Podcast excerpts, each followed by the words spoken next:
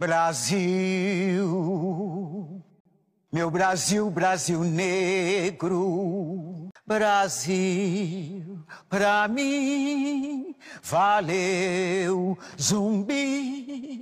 Brasil, pra mim valeu zumbi.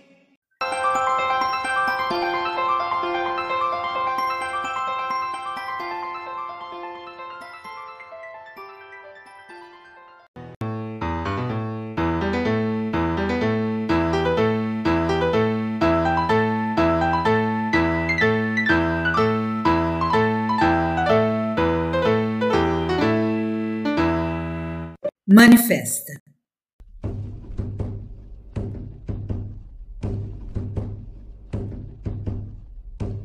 Diga não ao racismo, diga não ao preconceito, diga não ao genocídio do meu povo preto, diga não à polícia racista, diga não a essa militarização fascista, diga não.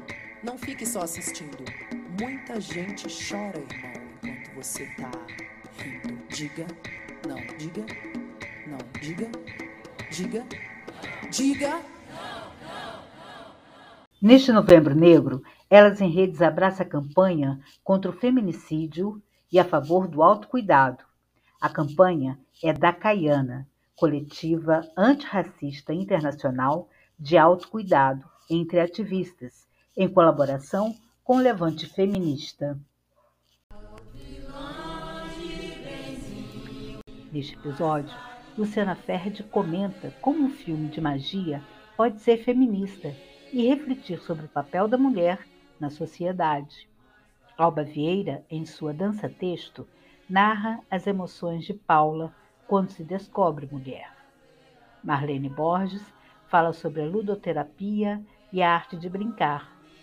Recebemos Marcela Abreu, Domênica Ribeiro, para falar sobre Novembro Negro e recebemos também Marta Moura, ativista que imprime luta a seus fazeres artísticos e também está na campanha Novembro Negro.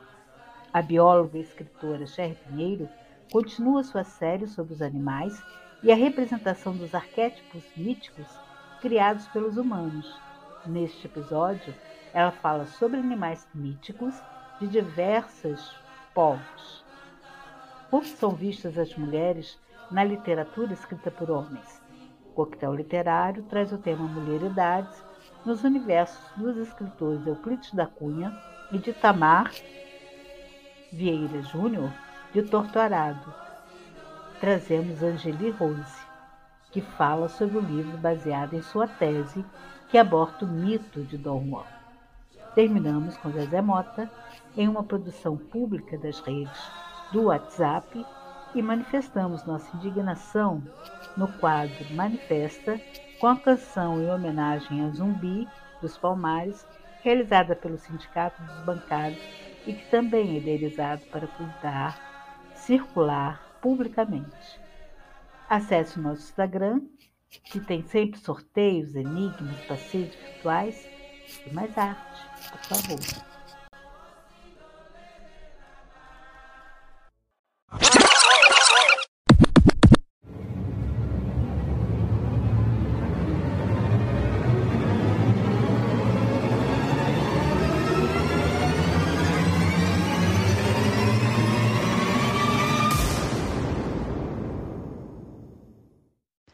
The Love Witch e a desconstrução dos papéis de gênero no cinema feminista.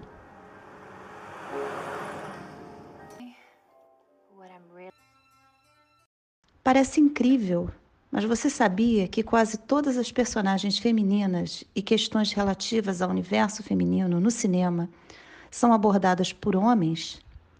Sabia também que de todos os filmes produzidos atualmente nos Estados Unidos, apenas 11% são dirigidos por mulheres? Pois é. O cinema americano, sempre recheado de belas e glamurosas atrizes, ainda está muito aquém de fazer jus às conquistas feministas. Lá, apesar da crescente profusão de personagens empoderadas e livres, nós ainda somos subestimadas quanto à nossa capacidade de fazer cinema ou mesmo de contar a nossa própria história. Nesse pequeno universo de mulheres cineastas, todas incríveis, quero destacar o trabalho de Anna Biller, diretora de Viva, de 2001, uma comédia sobre a revolução sexual feminina. Anna Biller brilha em seu mais recente filme The Love Witch, de 2016, com um estilo todo próprio, inventivo, digno de uma cineasta de primeira linha e, melhor, falando do universo feminino e feminista sob a ótica das mulheres.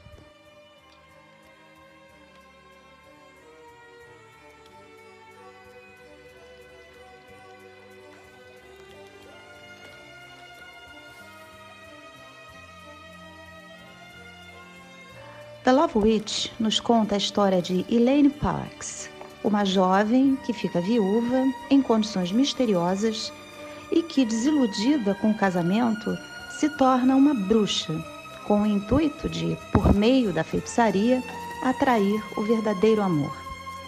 Só que, uma vez apaixonados, os homens com os quais Elaine passa a se relacionar sob o seu feitiço não aguentam os próprios sentimentos e morrem. Você tem que ser cuidadosa com os feitiços de amor, Elaine. Eles nunca funcionam como esperado alerta seu mestre bruxo, reiterando o que suspeitávamos. A bruxaria é apenas um meio fantasioso através do qual criamos a ilusão de ter algum controle sobre a realidade e sobre as ações e sentimentos alheios. É esta certeza de que a bruxaria é uma fantasia e que a realidade é incontrolável que permite Anna Biller criar uma realidade própria em seu filme. É claro que fazer cinema em si já é criar outra realidade, até mesmo quando se pretende falar da realidade. Mas Biller cria um universo completamente fantasioso, com pouco amparo na realidade, numa linguagem que, na minha concepção, se compara aos recursos usados por Tarantino. Em The Love Witch, tudo é artificial, estilizado, exagerado, desde a história em si, de uma bruxa que busca amor, passando pelo uso das cores quentes e saturadas, até o estilo retrô dos cenários, figurinos e representação afetada dos atores que lembram muito os filmes de terror B dos anos 60. Biller parece saber bem que a única realidade que podemos controlar é a que inventamos.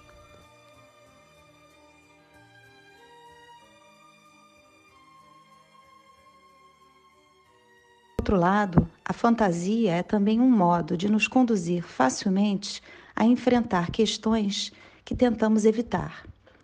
Com seu universo retrô de bruxas lindas e cenários coloridos, Biller nos faz encarar algumas questões nada palatáveis que as feministas insistem em denunciar: a masculinidade tóxica e a idealização da mulher como uma coadjuvante dependente dos homens. Todos os personagens masculinos de The Love Witch são caricaturas do homem racional, distante, misógino, para quem a mulher tem apenas função utilitária. Mas, uma vez enfeitiçados, eles se tornam emotivos, carentes e morrem se não forem amados por uma mulher. É como se o feitiço fosse um teste de masculinidade. O homem que souber amar, sem se exaurir, terá admiração e o amor eterno de Elaine. Porém, nenhum deles parece saber lidar com as emoções, e é justamente essa a crítica do filme. O fato de a própria Elaine desprezar seus amores quando eles demonstram muita emoção leva a crítica à masculinidade tóxica ao extremo. É como se o amor que as mulheres buscam nos homens fosse bem restrito a manifestações formais, como dar presentes caros, mandar cartas, comprometer-se, casar-se e dizer eu te amo todos os dias, como uma rotina de trabalho, muito mais que uma explosão de sentimentos, e mantendo sua racionalidade e agressividade em funcionamento, pois nem as mulheres esperam tanta dependência dos homens. Mas há uma segunda crítica, a de um ideal de feminilidade dependente do homem, ideal perseguido por Helene. Elaine vive em um conto de fadas, à procura de seu príncipe encantado. Para ela, a vida se resume a agradar um macho padrão, viril, bem-sucedido e que espere dela somente a servidão sexual e doméstica. Elaine não tem vida própria, não tem planos, não tem interesses, a não ser conquistar seu macho alfa. Ao conhecer Trish, uma mulher com vida própria, Elaine não consegue compreender como é possível ser mulher fora deste plano de viver para um homem. Somos apenas garotinhas esperando por um príncipe num cavalo branco, confessa a amiga. Reparem que, além da ausência de vida própria, há também uma infantilidade, um desamparo. No patriarcado, é desejável que mulheres nunca cresçam, a não ser sexualmente. Olhem à sua volta nos comerciais e propagandas de perfumes e lingeries, e esta crítica ficará bem clara. A indústria se vale de corpos quase infantis, poucos seios e quadris, cinturas finas, mulheres gazelas que na verdade não tem mais que 15 anos, vendendo produtos para mulheres feitas, manequim 44, com suas estrias, suas celulites e seus hormônios funcionando como manda a natureza. Se não vemos algo de errado nesse padrão desonesto, melhor começar a ver. Não à toa, a atriz que representa Elaine, Samantha Robinson, é quase uma adolescente mignon, mexendo com esse estereótipo da mulher ninfeta. The Love Witch é, portanto, um filme feminista que faz, por meio dos recursos fantasiosos do cinema, uma crítica aos papéis de gênero e ao quanto esses papéis são destrutivos. E se fica alguma dúvida sobre se bruxas foram ou não foram, são ou não são mulheres verdadeiramente empoderadas, afinal, o único bom propósito para se usar magia é a liberdade, fica a certeza de que princesas desamparadas não conquistam nada, nem mesmo o amor, esse sentimento incontrolável.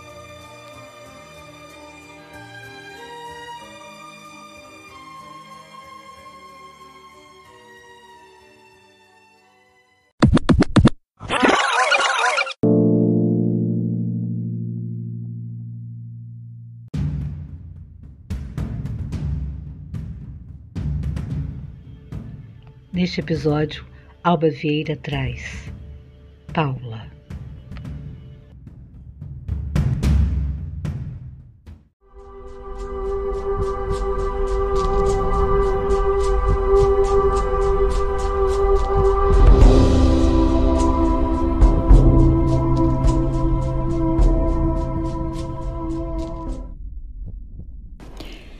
Paula era seu nome havia nascido como a terceira filha, com pequena diferença de idade sua para com as duas irmãs mais velhas.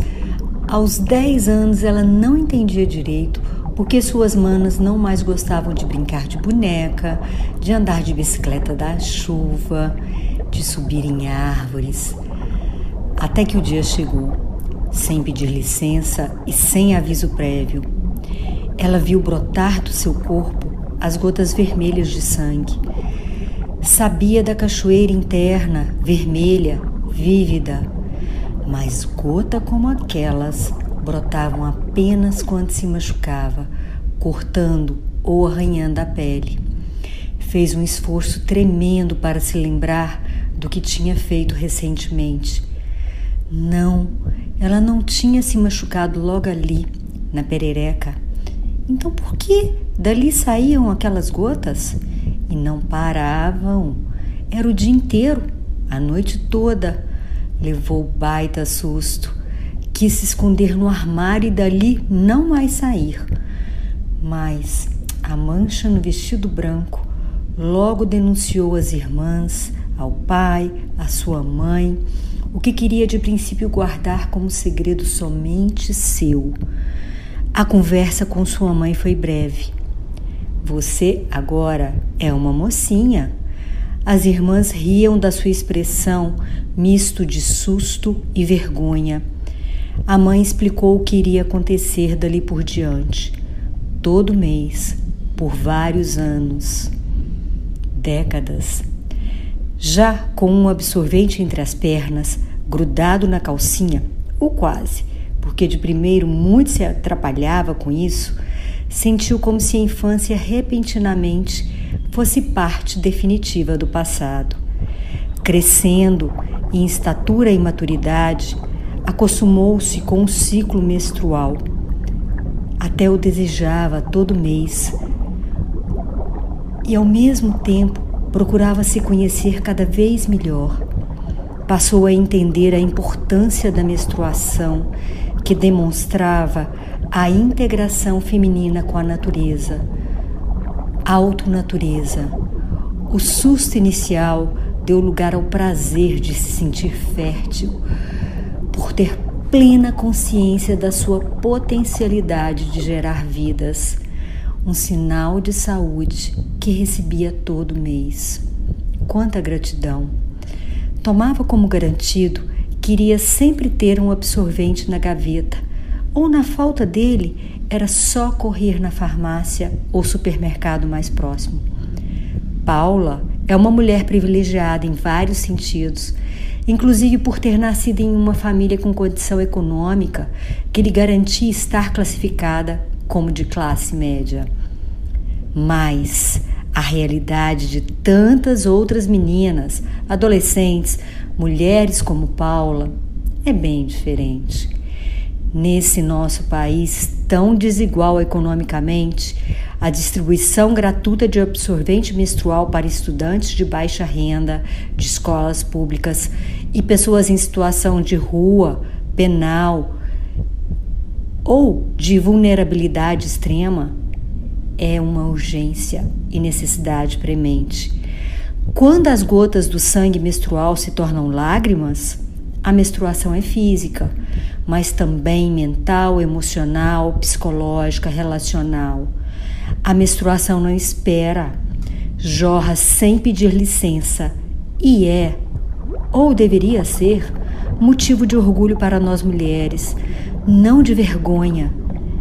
Vergonha é a falta de auxílio, levando muitas de nós a ter de recorrer ao uso de papel, paninhos, sacolas de plástico e até miolo de pão e folhas de árvore durante o ciclo menstrual.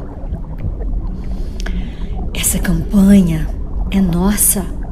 Diga sim aos direitos humanos, incluindo o direito aos produtos básicos de higiene íntima menstrual para todas as mulheres. O corpo é seu, o ciclo menstrual é individual, mas a saúde é pública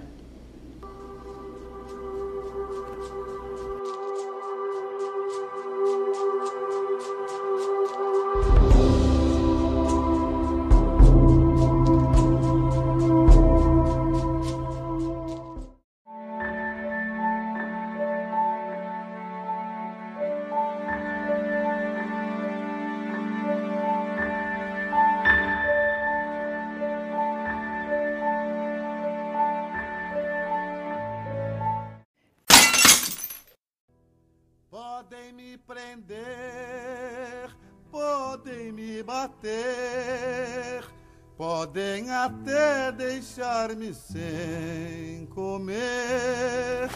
Olá, meu nome é Mônica Clemes e na coluna Estilhaços de hoje vamos relembrar a letra de um samba composto por Zé Cat em 1964, chamado Opinião. Podem me prender, podem me bater, Podem até deixar-me sem comer, que eu não mudo de opinião. Daqui do morro eu não saio, não. Se não tem água, eu furo um poço. Se não tem carne, eu compro um osso e ponho na sopa. E deixo andar, deixo andar. Fale de mim o que quiser falar. Aqui eu não pago aluguel. Se eu morrer amanhã, seu doutor, estou pertinho do céu. O samba nos fala de violência, de remoção domiciliar, de fome, de falta de acesso a condições básicas como água e esgoto, sobre risco de vida. Isso em 1964. Rio de Janeiro, 2021, pandemia Covid-19. Cerca de 800 pessoas foram mortas em favelas do Rio de Janeiro em ações da polícia entre 2020 e 2021. No estado do Rio de Janeiro, 2,6 milhões de pessoas se encontram em situação de pobreza extrema, vivendo com 89 reais por mês, segundo a Firjan. Em agosto de 2021, notificação da Prefeitura no Rio de Janeiro na porta de 30 casas da comunidade Estradinha Botafogo, dando conta que as residências seriam demolidas nas próximas 24 horas. A comunidade aciona a Defensoria Pública. 29 casas são salvas. Setembro de 2021, Zona Sul do Rio de Janeiro, bairro da Glória. O caminhão funciona como centro de distribuição de carcaça de boi para consumo de população com dificuldades financeiras. O painel unificador das favelas Covid-19 registra 5.855 mortes e 77.246 casos confirmados em um ano, em mapeamento de 67,5% das 330 comunidades no Grande Rio número superior ao registrado em 166 países. E agora você? Ivaldo Lima, no seu artigo sobre a geografia e o resgate da antigeopolítica, alerta que um outro mundo é possível somente quando o mundo do outro é possível. Ética e justiça. Duas palavras-chave. Daqui do morro eu não saio, não.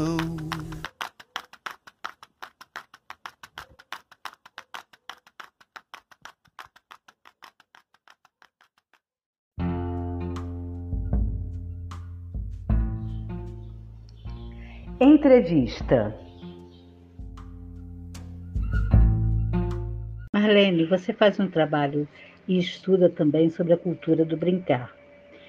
Explica para gente o que é a cultura do brincar e qual é a importância da brincadeira. Bem, para dizer a verdade, eu fui uma menina de cidade pequena, onde a diversão, num tempo em que não existia tecnologia e que as brincadeiras eram construídas. Nós construíamos o nosso brincar. Essa construção do brincar era livre e espontânea. Não tinha que o pai estar tá, tá junto brincando para a gente poder brincar. A gente aprendia com o outro. Uma criança aprendia com a outra. Aquela outra aprendeu com outra. Ou com o irmão mais velho, ou com o pai e a mãe. Mas pai e mãe naquela época tinham seus afazeres, a mãe que tinha mais de um filho, na minha casa nós éramos cinco, então elas não tinham também esse tempo de brincar. Mas eu me lembro muito que mamãe, quando brincava com a gente, assim, ela fazia uma trouxa de pano que era uma boneca. E aí, ela, na costura, ela costurava para fora ainda. Ela costurando, ela chamava, falava, oi, comadre, como é que vai? Eu falava, ah, tô bem. E o, o menino, ixi, o menino tá meio gripadinho, parece. Você já deu um chazinho para ele, um chá de erva doce, um chá de funcho. E aí ela brincava com a gente ali na, no, no faz de conta, né? O que, que é essa cultura do brincar? É a brincadeira que acontece não só na idade da criança, mas pela vida fora. O Nordeste, por exemplo, tem uma tradição de brincadeira muito grande. Eles sempre dizem: vamos brincar de boi, vamos brincar de ciranda. Tudo é um jogo, é uma brincadeira. E a brincadeira, ela é lúdica. A gente confunde muito o que, que é o lúdico. O lúdico não é só o brincar. Lúdico significa prazer. Então você tem muitas formas de, é, de encontrar o lúdico na sua vida. Se você manter aquilo que te a essência da sua infância, que te ligava à sua avó, ao seu tio, ao seu avô, ao seu pai, à sua mãe, à comunidade em que você vive, passar para frente essa sabedoria aprendida com eles e com as outras crianças, você estará praticando a cultura da infância ou a cultura da criança. Porque cultura, nós já sabemos, que é uma produção humana. Então, tudo aquilo que você produz e cria, nós podemos chamar de cultura. você faz para uma funcionalidade, para uma função. O brincar tem uma funcionalidade. Quando a gente brinca de roda, não é só a canção da roda e o giro da roda que importa, mas a relação de afeto é a principal coisa que existe na, na roda. É o tocar o outro sem sexualidade, mas com sensualidade. É tocar o outro, é enxergar o outro, é olhar no olho do outro, ver, escolher. Tudo isso está presente e isso tudo é construção. Construção de valores que fazem parte da nossa cultura e de outras culturas. Construção da, do, do lúdico, né, do prazer, da alegria de brincar. A construção do próprio brincar, a apropriação do brinquedo que já existe, mas que eu posso acrescentar algo. A gente não deve, sim, muito modificar, porque senão vai perder a essência e vai acontecer de cair no esquecimento. A cultura necessita da memória. A cultura necessita do encontro com o outro. Nós vimos aí nessa pandemia o tanto que foi difícil é, o não aglomeramento, a solidão, né, de não poder encontrar o outro e tocar no outro. Nós vimos o quanto isso fez falta a ponto de deixar muita gente doente. Então, nós precisamos continuar incentivando, recuperando, é, experienciando, sabe? Brincando com as coisas que são trazidas para nós desde a nossa infância. Isso é em todo lugar, em todo tempo, em todo mundo. O pique, por exemplo, o esconde, brincadeira do esconde com as crianças menores, se você for olhar na iconografia, nos quadros, nos registros, você vai encontrar essa brincadeira feita não só por criança, como por jovens também. O jogo de procurar e de achar, sabe? Put, a gente faz pro pititinho, esconde. Achou! Né? E aí ele ri porque ele te viu de novo. Você desapareceu e apareceu.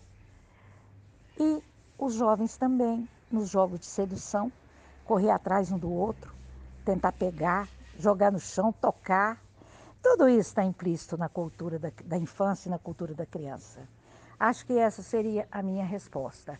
Mas existem estudos, dissertações, doutorados, teses, livros de psicólogos, de psicoterapeutas, de ludoterapeutas, que é o que eu me considero, porque como eu fiz é, academicamente especialização em psicologia educacional e trabalho com lúdico, logo eu estou praticando um pouco de ludoterapia, porque brincar é terapia para criança.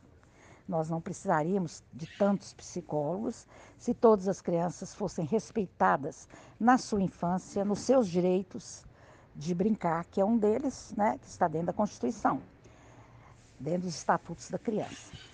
E respeitar essa cultura que veio da criança, não como coisa menor, mas grandiosa. Porque a criança, ela está prontinha para tudo para aprender, para brincar. Ela aprende pelo brincar, ela conhece o mundo pelo brincar. No amarelinha, ela aprende limite, ela aprende conta, ela aprende domínio do corpo. Na jogo das pedrinhas, cinco pedrinhas. Enfim, a gente tem N, tem muitas possibilidades, muitos exemplos de como a cultura infantil, o mundo infantil, é conhecido através daquele, daquilo que o adulto deixa fora, ao lixo, por exemplo, né, sucata, a pedra, né, pedrinha, jogar pedrinha na água, jogar pedrinha no jogo das pedrinhas, brincar com elas, fazer é, modelagens, né, esculturas. Tudo isso são restos do adulto, sabe? Que a criança aproveita, reproduz às vezes o mundo do adulto, mas no seu próprio mundo. Você disse que as brincadeiras circulam, se atualizam, incorporam outros elementos e se modificam. Qual é o trabalho de intervenção e preservação cultural que podemos fazer para que os elementos originais não sejam esquecidos efetivamente. Olha, Fernanda, na sua segunda questão, é, na verdade, como eu disse para você, sou vim de uma cidade pequena, onde eu brinquei muito na infância, e trouxe esse brincar para a minha vida, para o meu trabalho, para a minha profissão, para os meus filhos, para a forma de, de trabalhar a educação com eles, para os meus filhos, para os amigos dos meus filhos, para os meus parentes. Eu trouxe sempre essa cultura do brincar é, para o real. O imaginário para o real, a construção do real através do imaginário, que é um dos capítulos da minha dissertação. E quando eu digo que as brincadeiras circulam, é isso que eu estava dizendo para você. Como é um saber de tradição oral, a brincadeira é transmitida oralmente, porque eu não sei se você já observou, eu já escrevi muito sobre isso, mas apenas ler a brincadeira apenas te atrai um pouco. Mas ver a brincadeira e participar da brincadeira é outra coisa. É orgânico é vivo, é latente, é pulsante. E a alegria desponta ali. Recentemente eu passei uma semana com a minha irmã em Brasília, onde todos os dias eles estão numa comunidade praticamente fechada.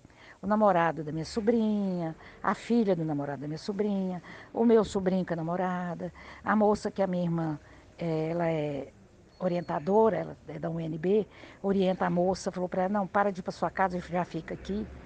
Dois cubanos que moram lá com ela, a sogra e o marido. Tudo isso na mesma casa, uma casa enorme, com quintal, com tudo. E nós brincamos e contamos histórias todos os dias. E todo mundo brincou. Menos a sogra dela que está na cadeira de roda, mas assim mesmo, ela participou do Faz de Conta, quando a gente contou a história do Galo Clock. O que, que é então essa apropriação do brincar? Se apropria do que existe pesquisando pessoas, observando brincadeiras, brincando com quem, com quem está brincando, aprendendo a brincar, ensinando a brincar, compartilhando. Você faz tudo isso, isso vai incorporar no seu acervo, no seu acervo cultural. Agora nós estamos lidando com tecnologia. De que forma eu posso me apropriar da tecnologia na utilização do brincar, por exemplo? Eu tenho o que, que eu vou apropriar primeiro? Do brincar. De que forma eu vou difundir esse, esse brincar? Ou nós usamos muito vídeo, né? Porque ainda tem movimento, pelo menos. Mas na medida do possível, quando nos encontramos, nós brincamos. E existem brincadeiras que são do passado, da nossa herança cultural, que a gente pode se apropriar e passar ela para hoje. Por exemplo, eu fiz numa live a brincadeira do rabo de porco com um punhado de pessoas que estavam assistindo a live. Eu pedi, fulano, ciclano, beltrano, levanta e vamos fazer uma brincadeira. E essa brincadeira consiste em fazer perguntas para a pessoa que está diante de você e ela só pode responder sem rir, olhando no olho de quem pergunta, sem rir, rabo de porco. E o perguntador tem que ser esperto, tem que ter, se apropriado muito bem desse brincar. Se você for olhar nos jogos de televisão, nesses jogos de, de casa, de confinamento, que as pessoas ficam lá, você vai ver que eles se apropriam de vários brinquedos, só que prestam desserviço, porque eles distorcem esse brincar, que não é a necessidade. Por si só ele fala, o brincar fala por si só. Não precisa de você ficar preocupada de não atire o pão no gato. A criança não vai ser psicopata porque ouviu e brincou de atirei o pau no gato.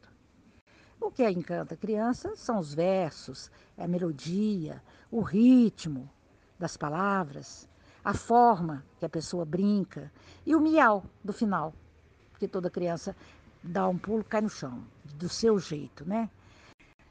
a EIOI é, foi comprar Bombril no Alô Brasil, que eu levei susto. Falei, uai, gente, é, não existia supermercado quando eu era criança. Existia o Bombril, que é centenário, mas o brincar não. Mas essa brincadeira atravessou o tempo. Se a brincadeira atravessou o tempo, ela foi selecionada como aquilo que a gente chama de clássico. Até hoje a gente não ouve Beethoven. Por que, que Beethoven é ouvido até hoje? Atravessou séculos. A brincadeira atravessa séculos, atravessa espaço, atravessa tempo, sabe? Então eu posso me apropriar, desde que eu não deixe a brincadeira modificar completamente. Eu posso acrescentar, mas não modificar. Por exemplo, Marinha vem para o céu. A brincadeira que você chama a menina numa fila, Marinha vem para o céu. Ela fala, capetinho não deixa. Aí a gente fala, vem rezando Ave Maria, que ele deixa. Ai, isso dá um, uma polêmica na escola, porque fala de capetinha, porque fala de Ave Maria, que é católico, porque fala é, Marinha, Marinha, e aí que na hora do menino vai falar Joãozinho. Não, a brincadeira é Marinha. A história é Dona Baratinha. Se eu for um, um, um ator que vou representar a Baratinha, eu não sou a barata. Eu estou representando a barata. Então, a Marinha está representando as crianças que estão ali. Se quiser, você pode até chamar pelo nome, é uma forma de se incorporar, sabe? Mas essa preocupação de porque vai chamar de o Joãozinho de Marinha, aí ele vai virar gay, é uma besteira. Fale do seu trabalho do mestrado e como funciona o seu espaço de brincar. Eu tinha esse desejo de trazer criança para brincar num espaço que fosse delas, que ela pudesse mexer do jeito que ela bem entendesse, que ela pudesse espontaneamente subir aonde ela quer, descer da onde ela quer e, e ao mesmo tempo aprender algumas brincadeiras que estão esquecidas, brincadeiras tradicionais, tomando cuidado de inserir essa criança num contexto orgânico da natureza, a água, a terra, o fogo e o ar, porque o que nós observamos é que essas, essas não é psicoses, mas esses comportamentos que as crianças vão apresentando no decorrer do crescimento delas, como toque, por exemplo, é muitas vezes em decorrência de não põe a mão na terra, não pega no barro, não passeie na enxurrada, sabe? É, você vai molhar todinho a sua roupa nova, sabe? Tudo que criança faz, lava as mãos depressa, lava as mãos. Eu vejo aqui na maçaroca. A criança demora um tempo para botar a mão na areia, botar o pé na areia, para macetar a tinta, pintar ela mesma, sabe? Essas coisas, fazer um, amassar uma massinha para depois amassar o docinho de, de leite ninho, que a gente faz aqui também. Então, nós trabalhamos assim, dentro de experiências sensoriais e criativas porque tem um momento delas que fui eu que fiz, eu que criei, eu que plantei, eu que inventei, eu que experimentei. Muitas vezes eles estão fazendo docinho e eu tenho que dividir os ingredientes para sete crianças, né? Não vou fazer sete receitas. Então eu entrego para eles uma colher de leite condensado, é, duas colherinhas de leite ninho, e eles vão acrescentando. Teve um menininho de dois anos que amassou, amassou, cheirou, cheirou, olhou, olhou, pegou um pedacinho, pôs na boca, olhou para mim e falou: é doce. Então, olha só, ele fez toda uma pesquisa do que ele estava fazendo, científica, para depois declarar no que se tornou aquele experimento. Né? Então, é assim que a gente trabalha aqui. Nós fazemos movimentos, não dança. Exploramos todos os movimentos que o seu corpo consegue fazer criativamente, interpretativamente. Brincamos no faz de conta, na casinha, nos palácios, na vida das princesas, nas vidas das plebeias, na vida dos heróis, na vida dos que não são heróis. Temos figurino aqui, temos é, trabalho com a, é, momento da água, temos o momento da canção do trabalho, e é a mesma há oito anos. Temos crianças que vieram para cá em fralda, que hoje está com sete anos. Temos outras começando, e é, é rotativo, não tem cobrança, não tem expectativa, ah, vai aprender a tocar violão. Não, pode ser que sim, pode ser que não. Ele vai ter experiências musicais. Vai cantar, vai movimentar, vai inventar, vai falar poesia. É assim que nós trabalhamos aqui. Se você entrar no canal, você vai ver, eu tenho um site agora, né, www maçaroca.com.br. Se você entrar nesse site, você vai ver uma, um depoimento que eu faço lá. E com relação ao meu mestrado, o mestrado foi uma, o resultado de um estudo aprofundado na cultura da infância e na ação do brincar. Ele se chama Restos de Manhã, análise do brincar na década de 50, 70, na região do Triângulo Mineiro. Porque eu fiz na história. Como eu fiz na história, eu tive que é, fazer o recorte de tempo e espaço. E estudar um pouco da historiografia do brincar. Então, dentro do conteúdo teórico, da discussão teórica com os autores, eu utilizei atores, autores de filosofia, de pedagogia, de psicologia, de arte, de cultura popular, para embasar o meu trabalho. Mas também utilizei da fonte oral, que é, foi a minha maior fonte de informação. E busquei aquelas pessoas que eu já conhecia nas pesquisas que eu fazia de folclore e cultura popular. Então, eu tive muitas pessoas que eu pesquisei, pessoas idosas, crianças, jovens. Eu tinha estudo guardado.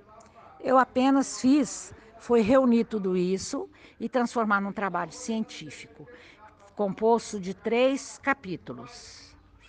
Um é o, o real, né, na, o, o imaginário na construção do real, ou o real na construção do imaginário. O outro ia falar sobre. Aí eu falei sobre o tempo, ah, o tempo de brincar, a criança na ciranda do tempo. E o outro foi sobre filhinhas de pano, na, retalhos na construção de filhinhas de pano. Entrou um pouquinho da questão de gênero. Esse trabalho ainda não, não editei, ele, é um, ele está no domínio público. Você pode até acessar para você é, entender um pouco mais. Mas, em síntese, é isso. Se você quiser mais alguma coisa, você pode perguntar que eu estou à disposição, tá bom? Um abraço.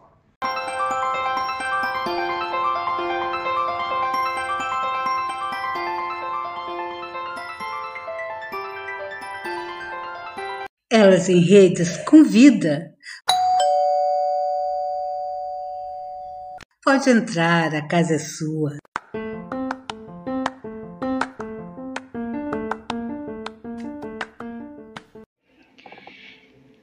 Recebemos a visita de Domênica Rodrigues e Marcela Abreu. Ela nos fala sobre o Novembro Negro. Vamos aderir à campanha? É, eu sou Marcela Abreu, faço parte da coletiva Caiana, que foi fundada em 2020, no final de 2020. Agora a gente completou um ano, né? É, a partir de um seminário sobre autocuidado promovido pela Domênica Rodrigues e a Cali Maria, que são de Pernambuco. E aí, a partir desse seminário, a gente criou uma coletiva para continuar trocando é, experiências de autocuidado entre ativistas. E a partir dessa experiência surgiu a ideia de criar uma escola decolonial de cidadania para a gente pensar o autocuidado no sentido amplo é, numa rede de feminismo comunitário internacional. E é isso que a gente tem construído aí ao longo desse ano. E, e agora, no Brasil, né, por termos aí o Novembro Negro, no Dia da Consciência Negra, né, pela luta pelos direitos da população negra não branca no Brasil, é, a gente pensou numa campanha de lambes, né, ou de artes visuais que pudessem trazer uma reflexão sobre o lugar da mulher negra na sociedade, é, de como ela é, sustenta a sociedade né, capitalista e com um trabalho invisibilizado, não remunerado. Então, a gente tem aí uma reflexão sobre o trabalho doméstico e do cuidado que é subvalorizado, invisibilizado e às vezes nem pago, né? Quando a gente tem dentro das nossas casas o trabalho é, do cuidado e não, não tem nenhum retorno financeiro, não tem nenhuma é, valorização né, na sociedade por conta desse trabalho. Uh, então, a gente está aí nessa luta também de, de reivindicar o autocuidado como uma responsabilidade política e coletiva, né, de todos, dos atores sociais, né, da sociedade organizada, dos movimentos, é, da sociedade civil como um todo, dos uh, governos, né, nas diferentes instâncias e também do mercado, das empresas, né, que precisamos juntos é, criar espaços de cuidado para que as mulheres possam contar com esse suporte, com esses serviços e ter mais tempo para cuidar de si.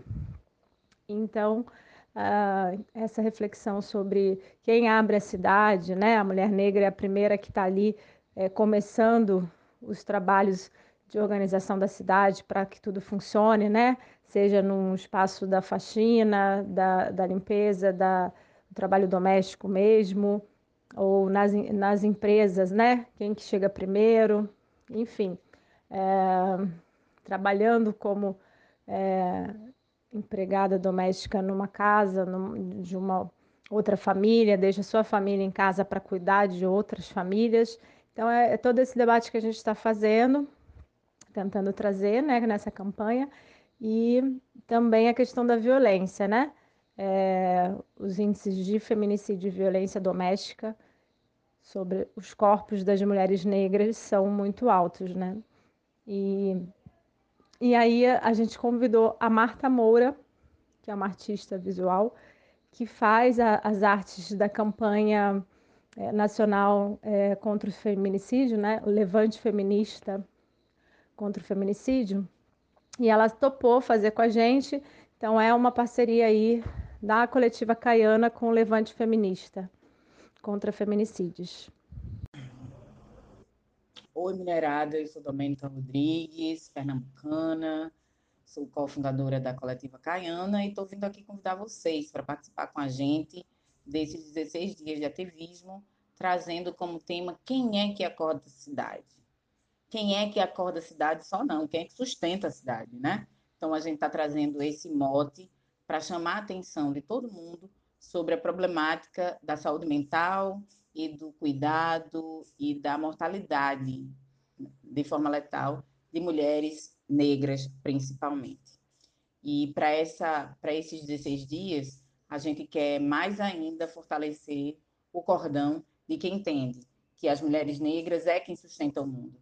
Então que nós possamos ter mais gente conosco sustentando o mundo e gritando aos quatro cantos a resposta de quem é que acorda a cidade. Venham, venham com a gente.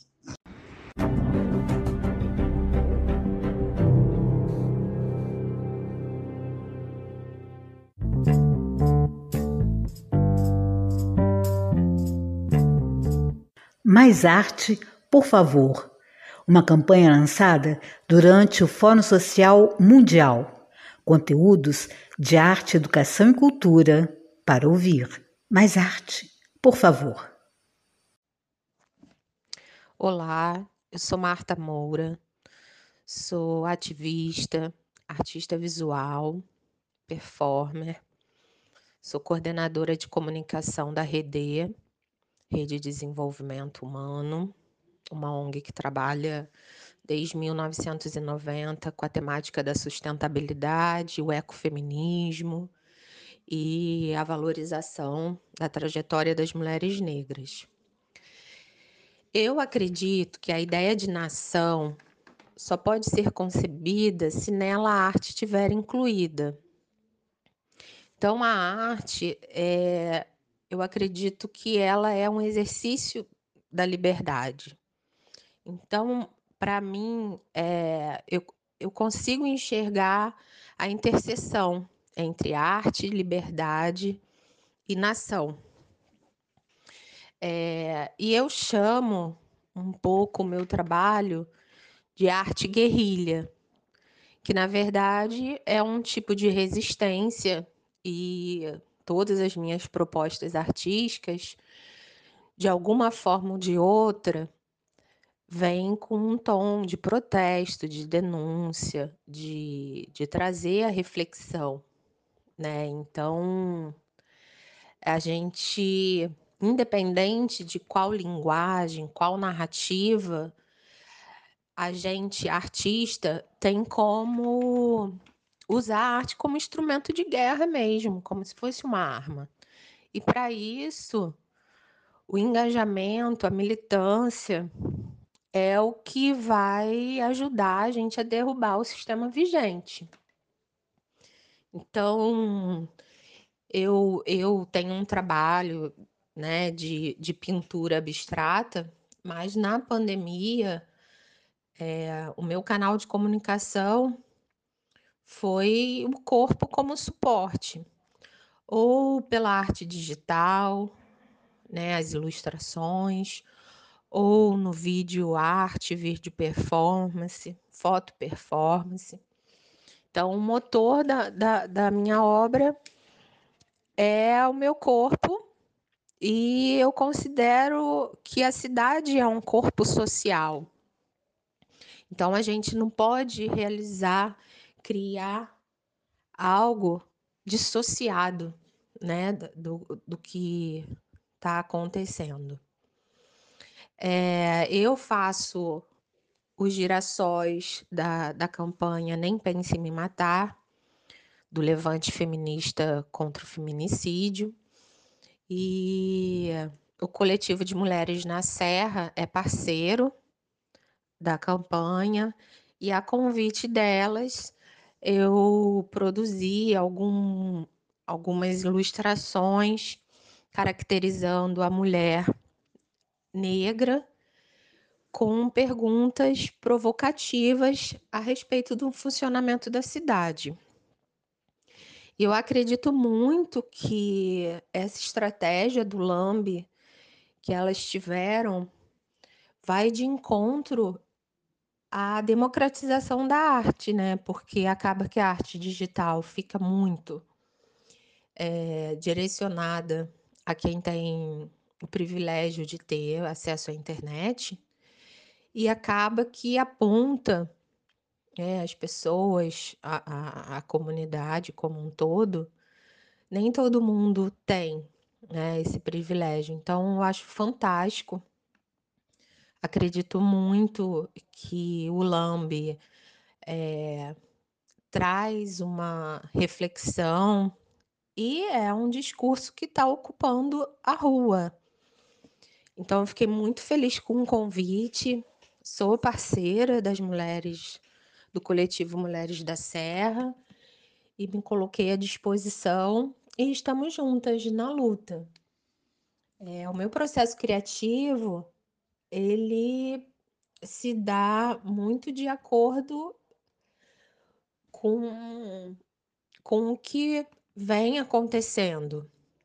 É, no caso, as questões políticas, as pautas de direitos humanos, né, a questão dos povos indígenas, originários, as mulheres quilombolas, a própria questão dos feminicídios, violência contra mulheres, a questão da, do, da, dos jovens negros, enfim, é, a ideia é, que eu acabo desenvolvendo é muito a partir do que vem acontecendo e acaba que o resultado das, das minhas narrativas é, vem questionar o modelo tradicional, tanto de figuração quanto as ideias né, que, que, que já estão instauradas no senso comum.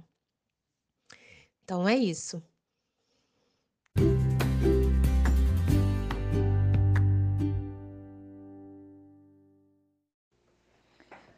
Olá, eu sou a Sherry Duque Pinheiro e essa é a nossa coluna Momento Animal. Dando sequência ao nosso podcast anterior, no qual falamos sobre os animais deuses ou deuses animais, nossa proposta hoje é trazer algumas informações sobre esses deuses representados pelos diferentes povos das Américas, Europa e Oceania. Falando especificamente das Américas, diversas civilizações que viveram diferentes períodos históricos e ocuparam todo o continente americano conseguiram desenvolver uma estreita relação com os animais. Além da sua presença nos mitos que explicam a origem e a criação do mundo, com diversas variações dependendo dos povos, para muitas culturas ameríndias, os animais representam arquétipos. Os maias também possuíam deuses animais, como Kinit Ahau, um deus sol que assumia formas diferentes. De dia era um pássaro de fogo e à noite andava pelo submundo dos mortos. Xibalba, representado como um jaguar felino, temido e ao mesmo tempo admirado pelos maias. Kinit Ahau era um dos governadores de Xibalba. Uma outra figura interessante era Vukubi Kakix. Era um pássaro monstruoso e um dos deuses demônios de Xibalba. Arrogante, considerava-se o sol, a lua e a luz. Competia com os deuses bons pelo lugar de principal líder do panteão. Na cultura asteca, que tem uma variedade enorme de deuses, mais de 57 deuses, nós vamos encontrar quatro divindades representadas por animais. São nomes bem difíceis, gente, vou me esforçar aqui. Número um, Quetzalcoatl é a serpente emplumada. Tepeolotl, representado como um jaguar pulando em direção ao sol. Choctonal é representado com a figura de um jacaré ou uma gigantesca iguana. Xoloctli é um deus encarnado como uma salamandra ou axolote. E Ozomatli, o macaco asteca, era considerado o espírito de companhia, Nahual, e servo do deus Choctpili, deus da música e da dança. O macaco era uma criatura associada às artes, jogos e diversão. Na cultura dos índios brasileiros, os arquétipos animais também estão presentes e associados à boa ou má sorte. Uma figura que nós vamos encontrar no panteão dos ameríndios é o Yorishiki Amori. É um personagem do mito da árvore cantante dos Yanomamis. Com seu belo canto, Yorishiki Amori deixava as mulheres encantadas o que acabou despertando a inveja dos homens que tentaram acabar com sua vida. Atualmente, tanto as nações indígenas americanas do norte quanto do sul trabalham através do xamanismo, que é uma prática de medicina uh, exercida pelos xamãs né, de cada uma das tribos, e seus procedimentos de cura específico, que vai variar também entre as diferentes nações ou povos indígenas, com um conceito principal norteando todas elas relacionados aos totens animais, não só a medicina das plantas, mas o que eles chamam também de medicina dos animais, nos quais os seres humanos, mediante as suas necessidades evolutivas, trazem em si um conjunto de animais com seus respectivos arquétipos ou significados. O mais conhecido é o animal de poder, uma energia que liga o nosso consciente à nossa força instintiva. As civilizações precursoras dos diferentes povos que vieram da Europa também possuíam deuses ou referência aos animais na sua mitologia ou panteão. Então agora a gente vai falar um pouquinho mais dos animais ou deuses animais na cultura europeia. Na cultura celta, nós temos Epona, a deusa da terra, quase sempre aparece junto com um cavalo. O vigor e a força do animal simbolizam o poder e a fertilidade da terra. Arqueólogos acreditam que figuras de cavalos brancos entalhadas em madeira e também em cerâmica representem ou sejam destinadas a essa deusa. Nos diferentes países que compõem a Oceania, com pequenas variações, encontramos figuras do deus Kobone ou Kobong, um animal totêmico com poderes mágicos. As explicações animistas dos animais são as que figuram no primeiro lugar na mitologia indígena australiana, com os pássaros, por sua vez, ocupando o degrau principal dos totens zoomórficos, sobretudo nas lendas relacionadas com o descobrimento do fogo, dado que são pássaros tão diferentes entre si, como corva, gralha, falcão, régulo, é, e tinham aqueles que roubavam, que traziam ou conseguiam diretamente, através do seu esforço, o primeiro brote da chama da vida, e também os pássaros mensageiros, tanto do dia como da noite, da vida e da morte, pescadores e caçadores primigênios, e até uma grande ave terrestre, que é conhecido como avestruz australiano, o emu. É a mãe involuntária do Sol, porque de um ovo se saiu o astro-rei. Então, gente, é bem curioso a gente pensar que diferentes culturas, com diferentes momentos né, históricos, que habitaram diferentes espaços geográficos do nosso planeta, tiveram esse mesmo tipo de relação com os animais, deusificando é, as suas figuras, né? e que muitas delas até hoje permanecem de alguma maneira remanescente, como no caso dos povos aborígenes, dos povos indígenas, através de seus mitos e também de seus deuses, cultuando essas figuras. Na próxima semana eu vou trazer para vocês a terceira parte do Eram os Deuses Animais, falando um pouquinho sobre uma nova vertente desse tema, falando um pouquinho sobre as culturas mais atuais e a sua relação com os animais. Até lá, um grande abraço. Coquetel Literário Torturado é um romance brasileiro de 2019, escrito pelo autor baiano Itamar Vieira Júnior. Conta a história de duas irmãs, Bibiana e Belonísia, marcadas por um acidente de infância e que vivem em condições de trabalho escravo contemporâneo em uma fazenda no sertão da Chapada Diamantina. Torturado ganhou diversos prêmios, entre eles o Prêmio Jabuti em 2020 e o Prêmio Oceanos também em 2020. Anabelle Loivos traz uma análise das mulheres em Torturado em comparação com as mulheres de Euclides da Cunha. Fui ler o Torturado e não teve jeito, né? Não teve jeito, não teve como fugir daquela daquela trança, né, que é uma trança de, de afetos, de conluios literários, é a trança da terra, né, a terra que trança suas raízes, né, e que coloca as mulheres nesses livros e nessas nessas elocuções escritas por homens, mas né, que de alguma forma é, é, é, tangenciam o espaço do mulherio, né? ficou quase impossível não me lembrar das mulheres de Canudos, né? Quando eu li Belonísia, né, e, e, e, sua digníssima irmã, foi exatamente essa a impressão que eu tive. Olha, elas são gêmeas, elas estão unidas, né, pelos restos e pelos rastros, né? é, desse, nesse viés comparativo, de certa forma, as mulheres em Torturado e as mulheres em Os Sertões, por exemplo, e as mulheres também de A Margem da História, que é um livro é, póstumo de Euclides e que trata de, uh, de, de, de, situações e quer dizer, são ensaios que ele fez, ensaios esparsos é, sobre a passagem dele pela Amazônia, né? É, ou seja, essas mulheres comparecem de formas muito diferentes, muito, né, de formas muito enviesadas. Né? De alguma forma, a, a, personagem Bibiana, né, do, do Tortarado, ela já, já enuncia lá no início do romance que o chão das nossas casas e dos caminhos da fazenda eram de terra, onde enterrávamos os restos do parto e o umbigo dos nascidos, onde enterrávamos os restos dos nossos próprios corpos né? E, eu, e aí eu estou citando a fala da Bibiana. Quer dizer, a Terra acaba sendo então o útero, né? O útero, o útero fecundo. E é nessa mundivivência da Terra matriz que as irmãs Bibiana e Belonísia vão bordar as suas mulheridades. Ou seja, dessas mulheres e do útero, do sertão da Chapada Diamantina, a gente acaba se voltando para as mulheres de Canudos e para as mulheres da Amazônia com Euclides, de alguma forma. Nesses sertões euclidianos, que existe um certo horror à figura da mulher, né? Isso vai criar no texto uma, uma atmosfera uma atmosfera até muito sombria, né, de dicção gótica mesmo, né? Essas mulheres ora são, sei lá, bruxas, eh, em outro momento elas são chamadas de viragos, de, de, de horríveis, uh, de vivandeiras, uh, de insanas, de imundas. E por outro lado, elas também são jagunças fortes que vão se lançar as fogueiras com seus filhos nos braços, né? Como diz Euclides, num, num, tendo um rosto formosíssimo dessa beleza imortal que o tipo judaico conserva imutável através do... Bom, das mulheridades de Tamara e de Euclides, né? trazer?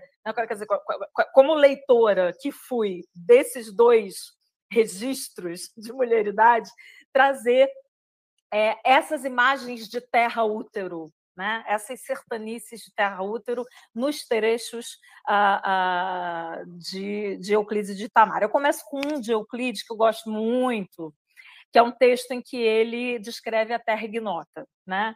Em que ele fala que a Terra atrai irresistivelmente o homem, é, que esse aspecto estranho da Terra vai repontando em transições imprevistas, arbustos quase sem pega, condições estruturais que se vinculam à violência máxima dos agentes exteriores para o desenho de relevos estupendos. estupendos. E aí ele diz assim: é, este é o martírio secular da terra, mas é também, um pouco adiante, é a exuberância dessa mesma terra, que surdamente, imperceptivelmente, num ritmo maldito, faz cair as folhas, faz com que a seca se desenhe outra vez nas ramagens mortas em mutações fantásticas. Ela, eh, ele diz que, abre aspas, a terra atrai o homem chama-o para o seu seio fecundo, pelo seu aspecto formosíssimo, arrebata-o irresistivelmente na correnteza dos rios, e mesmo a esterilidade da terra faz com que o homem teime, teime em possuí-la, né? Mas a terra é útero, né? Nesse sentido é que ele se aproxima, né? Quer dizer, essa linguagem euclidiana da terra útero, da terra como sertanice, como mulheridade, se aproxima da dicção uh, do, do Itamar, né? Que a gente, né? Vamos, vamos notar, por exemplo, é muito curioso que as famílias, né, que estão lá constituídas em Torturado, né? elas todas são ocupantes de uma, de, de uma fazenda, né? De, das terras dessa fazenda, uma fazenda chamada Água Negra, mas não são donas da terra. Né? A terra né, em Tortarado é chão de pisar, mas não é chão de ser. Tem um trechinho que, em que isso fica muito claro. Cito: nada que demarcasse o tempo de presença dessas famílias na terra, mas a terra é deles. A gente que não dê, que nos mandam embora. Eles cospem e mandam a gente sumir antes de secar o cuspo. Né? E as mulheres? Qual é o espaço dado às mulheres né? nessa, nessa ocupação da terra? É um espaço ainda menos privilegiado. Cito um trecho né, de Torturado. Nós, mulheres da roça, éramos preparadas desde cedo para gerar novos trabalhadores para os senhores fosse para as nossas terras de morada ou qualquer outro lugar onde precisassem. Muitos homens que levavam mulheres ah, de casa de seus pais era apenas para lhes servirem como escravos e depois infernizavam seus dias, batiam nelas até tirar sangue, até lhes tirar a vida, deixando um rastro de ódio em seus corpos, para reclamarem da comida, da limpeza, dos filhos mal criados, do tempo, da casa de paredes que se desfaziam, ou seja, para nos apresentarem ao inferno que pode ser a vida de uma mulher obviamente que há, há, há em Torturado uma, uma, uma, uma vertente, né? quer dizer, quer dizer uma, uma espécie de encantamento né, de literatura fantástica, né? Tem aquela visão fantástica, por exemplo, da Bebiana na margem do rio, né? É, é, que, e é uma coisa muito curiosa, né? Ela, ela, ela sempre que vai à margem do, à margem do rio, ela, ela tem essas visões fantásticas de mulheres que antes dela, né? Facas que cortaram antes dela. É, e ela é uma mulher de margem, né? Ela diz isso no momento do livro, né? Acho, acho que vale a pena citar, resgatar essa parte. Ela, ela diz assim: ao retirar o punhal de minha avó do chão seco, percebi que sangrava e um rio vermelho né, começou a correr pela terra. Ou seja, a, a, a, a Bibiana é uma narradora encantada pela própria história que ela conta, porque ela tem a nítida uh, percepção de que contar essa história é fazer revivecer o cenário dessa terra útero, o cenário dessa terra útero encantada. E vão aparecer nesse cenário outras mulheres que são muito importantes, como a Santa Rita Pescadeira, né? como a miúda, é, como a, a, própria mãe né? das, das gêmeas, né? Beloni, Bebiana e Belonisa. Ou, se, ou seja, é esse sertão da Chapada Diamantina que, de alguma forma, espelha né, o sertão das mulheres de Canudos né, com Euclides. Coquetel literário. Olá, eu sou Angeli Rose, professora, pesquisadora, escritora, colunista do jornal Clarim Brasil, coordenadora do coletivo Mulheres Artistas, fundadora e presidente do Instituto Internacional Cultura em Movimento, novo espaço da cultura e do pensamento crítico. Eu trago para vocês agora o meu livro solo acadêmico que é resultado da minha tese de doutoramento, que saiu pela editora Atena, primeiro em e-book, com acesso gratuito. É sobre a formação de leitores jovens na contemporaneidade. Agora ele está saindo em livro impresso, edição não comercial, que está sendo distribuída por diversas bibliotecas públicas e universitárias. Intitula-se Reflexões sobre experiências de leitura e algumas contribuições do mito de Dom Juan. Esse projeto de tese, logo de início, ganhou o primeiro lugar na seleção de é, para doutorado na PUC do Rio de Janeiro. Depois foi selecionado e ganhou um prêmio na Fundação Maria Sambrano, filósofa malaguenha, na Espanha, um prêmio em euros.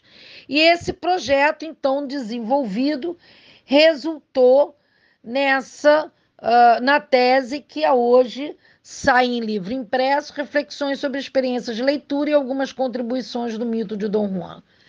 Em breves palavras, o que eu posso dizer é que a originalidade do trabalho constitui-se no fato de é, partir do estudo de um mito literário, como é o mito de Dom Juan. Ele não é um mito fundador, como os mitos, por exemplo, uh, gregos, né? ele é um mito literário. Uh, e a partir dos estudos sobre o mito de Dom Juan, que é largamente uh, tratado, versado em mais de 500 versões no Ocidente, né? Uh, a partir do estudo, primeiro, da versão seminal de Tirso de Molina, Dom Juan Convidado de Pedra, e o estudo do libreto da ópera que José Saramago escreveu em 2000 uh, e quatro, se não me engano, uh, junto com Antônio Ghiorch, o italiano Antônio Ghiorch. Saramago escreveu o libreto que chama-se Dom Giovanni ou O Dissoluto Absolvido. Então, além desses dois textos, que foram referências importantes literárias para eu escrever e desenvolver a pesquisa sobre o mito de Dom Juan, eu também analisei o romance O Burlador, de João Gabriel de Lima, uh, romance brasileiro, que também saiu por esse mesmo período, 2004, e foi indicado, inclusive, ao prêmio português, na época, Prêmio Telemar. Bom, a partir do estudo extenso e intenso desses, dessas três obras, principalmente, embora eu tenha lido muitas versões uh, do mito de Dom Juan, como de Molière, poemas, inclusive de escritores eh, brasileiros, né? Uh, a partir dessas três obras literárias, foi desenvolvida então uma metodologia e uma certa uh, aplicabilidade e teoria dessa, dessa uh, forma de ver o mundo que as experiências dom juanescas proporcionaram. Então, o estudo também seminal do filósofo Soren Kierkegaard sobre Dom Giovanni, né? Uh, Dom Juan, foi, foi fundamental para que eu desenvolvesse as análises também. A partir disso, construiu-se um perfil absolutamente original de experiências dom juanescas de leitura que trazem o perfil de certos jovens que leem na contemporaneidade. Esse trabalho uh, de pesquisa desenvolvido está hoje com acesso gratuito em e-book no site da editora Atena. É só puxar, buscar pelo meu nome Angeli Rose e você vai ter obras minhas lá, principalmente essa. E agora saindo em livro impresso para ser distribuído por bibliotecas uh, públicas, principalmente no Brasil e uma só na Espanha que eu estou enviando, porque toda a minha pesquisa também incluiu muitas, muitos livros importados da Espanha na época. Então, eu gostaria de informar, comunicar esse lançamento, porque eu estou muito feliz com essa uh, versão agora impressa da obra Reflexões sobre experiências de leitura e algumas contribuições do mito de Dom Juan, sobre a formação de leitores jovens na contemporaneidade. Obrigada, Angeli Rose. Até a próxima.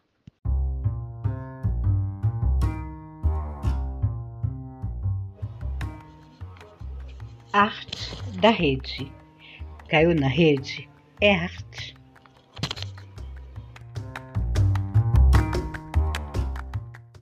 Brasil, meu Brasil, Brasil negro, aquarela ao avesso, não me vejo no Congresso.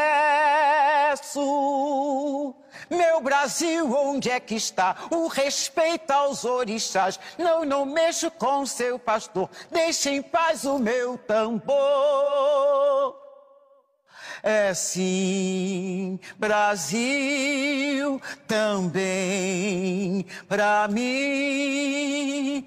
Ah, quero justiça e igualdade com o negro na universidade. Educação é liberdade. Brasil, pra mim, valeu zumbi. Brasil, pra mim, valeu zumbi.